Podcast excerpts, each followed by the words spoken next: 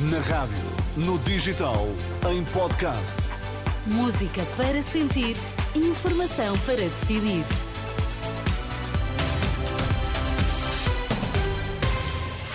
Notícias das seis com a Ana Fernandes para Jorge Destaques. Olá, bom dia. Olá, bom dia. O líder parlamentar do PS acredita que haverá coligação entre o PSD e o Chega. Luís Montenegro nega.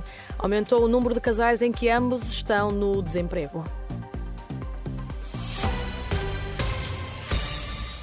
Um governo do PSD viabilizado pelo PS não vai acontecer, é a convicção de Eurico Brilhante Dias.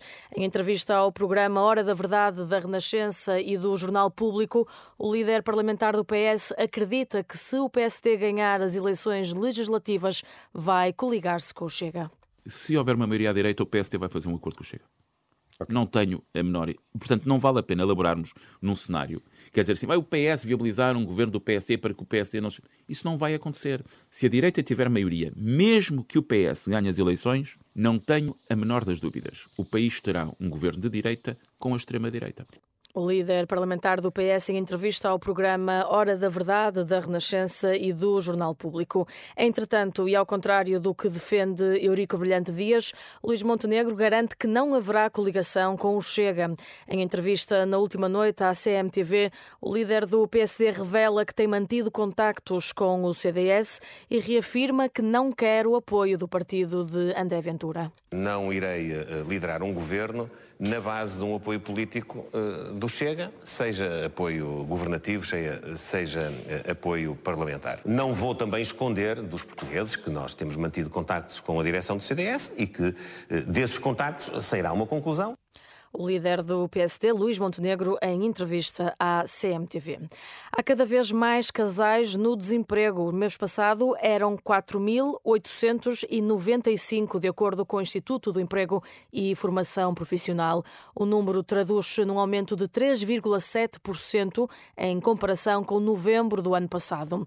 Ainda segundo o relatório, no mês passado estavam registados quase 300 mil desempregados, sendo que cerca de 120 mil eram casados ou viviam em união de facto. Os ministros das Finanças da União Europeia chegaram a acordo esta quarta-feira sobre a reforma das regras orçamentais. O diploma vai permitir que os países tenham mais tempo para liquidar as dívidas. Segundo Paulo Sand, especialista em assuntos europeus, Portugal vai beneficiar com este acordo. Portugal naturalmente beneficia com esta com esta dimensão que não é tão exigente, que não, enfim, apesar de ter metas quantitativas, controle de endividamento em particular, permite investimentos e reformas que de outra forma poderiam ser impedidos. Portanto, eu acho que Portugal ganha com isso. É evidente que é muito importante haver, nesta altura, a meta era justamente o final do ano e nesse aspecto a presidência espanhola está de parabéns. Paulo Sand, especialista em assuntos europeus. Entretanto, o Ministro das Finanças disse que as novas regras orçamentais da União Europeia sobre déficit e dívida só devem entrar em vigor em 2025, depois de ser cumprido o necessário processo legislativo, garantindo que Portugal vai cumprir todos os parâmetros.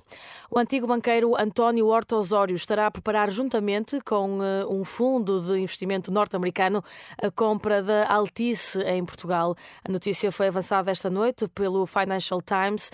De acordo com o jornal britânico, a oferta ronda os 6 mil milhões de euros. Horta Osório poderá vir a assumir um papel no negócio caso a aquisição seja feita. A Altice diz estar receptiva a propostas de compra dos seus ativos até ao início do próximo mês. O presidente francês defende a lei da imigração aprovada no Parlamento esta semana. Emmanuel Macron fala da necessidade de lutar contra os fluxos de imigrantes que chegam ao país de forma irregular. Em entrevista ao canal France 5, Macron diz que o diploma é como um escudo que fazia falta ao país. A nova lei levou o ministro da Saúde a admitir-se e mereceu também a contestação de vários ministros do governo de Macron. O diploma prevê medidas mais rigorosas para os imigrantes no país e reduz os apoios da assistência social. Esta e outras notícias estão em rr.pt.